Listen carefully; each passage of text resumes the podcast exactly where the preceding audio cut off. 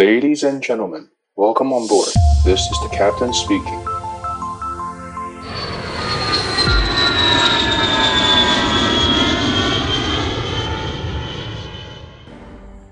Hello，大家好，我是 Kathy，欢迎大家再次加入机长广播频道，和我们一起分享航空的大小事。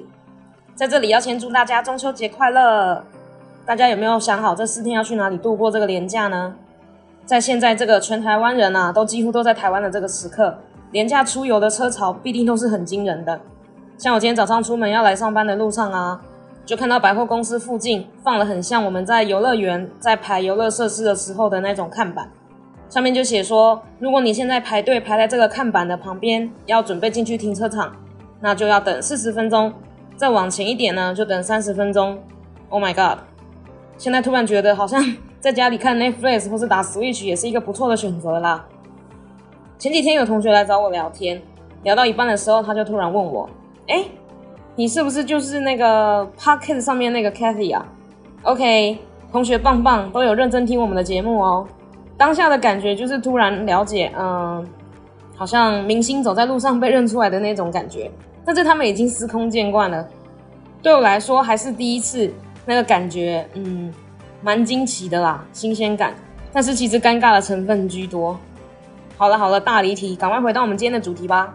今天要来跟大家介绍的是飞行原理，一个很简单的东西，但是也是一个很重要很重要的东西，就是空速 （airspeed）。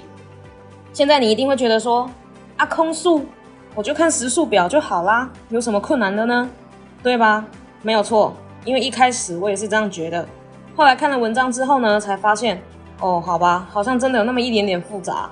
果然，只要任何的东西听起来很简单，跟飞机扯上关系，就变得很不简单。好了，开始进入我们的主题喽，大家认真听。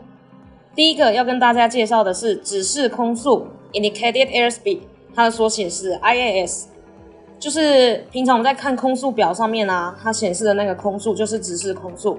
前几集如果大家有听我们的节目的话，有跟大家介绍过飞机的六大仪表，那个时候就有跟大家提到，空速表是透过机身上有皮托管跟进压孔来测量的。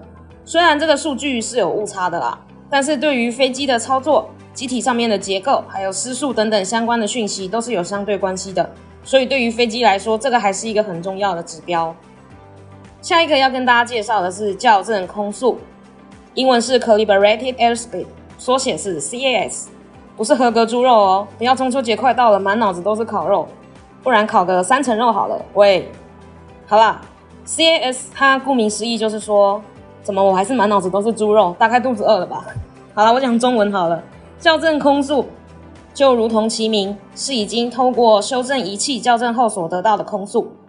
因为飞机的外形是会影响到空气的流动的。导致安装在机体外部的仪器所测得的数据会有所差异，所以每架飞机上面搭载的 CAS 校正出来的数值都会不太一样，所以必须参考该机型的操作手册。下一个要介绍的是等效空速 （Equivalent Airspeed），缩写是 EAS，就是把空气的可压缩性也纳入考量之后呢，所得到的空速。下一个是真空速 （True Speed，TAS）。考量空气的密度之后，所得到飞机相对于空气流动的飞行速度。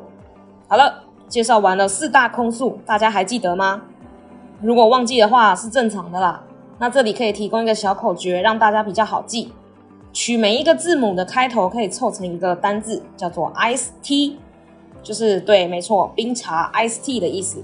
这样子大家记起来了吗？IAS、CAS、EAS 跟 TAS。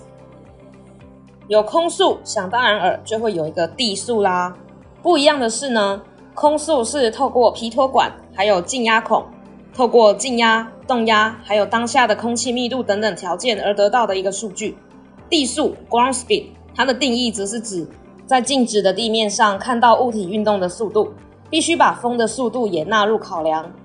在完全无风的情况下呢，空速跟地速的数值会是一样的，但是。冰雪聪明的各位一定都知道，完全没有风，基本上是不太可能会发生的事情啦。就像以前我们在学物理的时候啊，我就常听到说哦，理想状态，理想状态，然后出题老师给的题目总是会在不理想的状态。那地速是怎么算出来的呢？这个时候必须把顺风跟逆风的条件都考量进去。逆风的情况下，也就是说风从飞机的头往尾巴吹，假设这个时候风的速度是十节，这个时候皮托管也会测到十节的空速。那如果是顺风的话，也就是风从飞机的尾巴往飞机的头吹，假设这个时候风速也是十节，但是皮托管却会显示空速是零。从这里就可以看得出来，在逆风的情况下，空速会比地速还要快；顺风的情况下呢，地速会比空速还要快。嗯，大家还醒着吗？如果有点 confused 的话，建议可以可能要记下来，会比较清楚吧。所以在顺风的时候，地速等于空速加风速；逆风的时候呢，就是地速减空速。所以大家如果有听过一个说法是，飞机顺风飞的时候比较快。逆风飞的时候比较慢，这个就是跟地速有关的讲法哦。怎么突然今天有一种我在教物理的感觉？但其实我的物理并没有很好。另外再跟大家介绍一个马赫数，马赫数指的就是空速跟音速的比值。所以如果飞机当下的速度跟音速一模一样的话，马赫数就会是一。一般民航客机在巡航高度的时候会使用马赫数来显示空速，而不是使用指示空速。为什么呢？因为机翼上面空气流动的速度其实会比在机身上空气的流动速度还要快，所以尽管当下飞机的速度并没有达到音速，但其实机翼上面的气流早就已经达到音速了。超过音速的时候会产生一个巨大的震动，这个震动会使飞机的结构造成损害，所以这个时候飞行员需要在高空巡航的时候切换到马赫数，才可以来监控飞机是不是已经接近限制速度了。以波音七四七来说，它的最大限制速度是零点九二马赫。波音七七七三百的话，它最大的速度限制是零点八九马赫。好了，今天是不是大家听得有点雾煞煞？也好啦，让大家动动脑，反正都要放假了嘛。那我在这里再帮大家总结一下：得到仪表的指示空速之后呢，经过修正仪表误差后，会得到一个校正空速；修正空气压缩误差之后呢，会再得到一个等效空速。考量到空气密度的话，会得到真空速；考量到风速之后呢，就会得到地速。还记得刚刚跟各位提到的口诀吗？IST。好啦，今天的节目就到这里喽。我们的航空小知识，你又得到了一样喽。如果听不懂的话呢，没有关系，因为我第一次看的时候我也看不懂，我大概反复看了十次才把这个东西搞懂。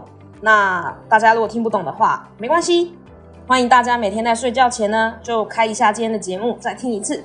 相信每天这样反复的练习，总有一天你也会跟我一样搞清楚的。那今天的节目就到这边喽。欢迎大家，如果之后有想要听什么样的航空知识主题啦，或者是你想要听可乐教官分享什么样的飞行故事等等的，都欢迎在底下的留言区告诉我们哦。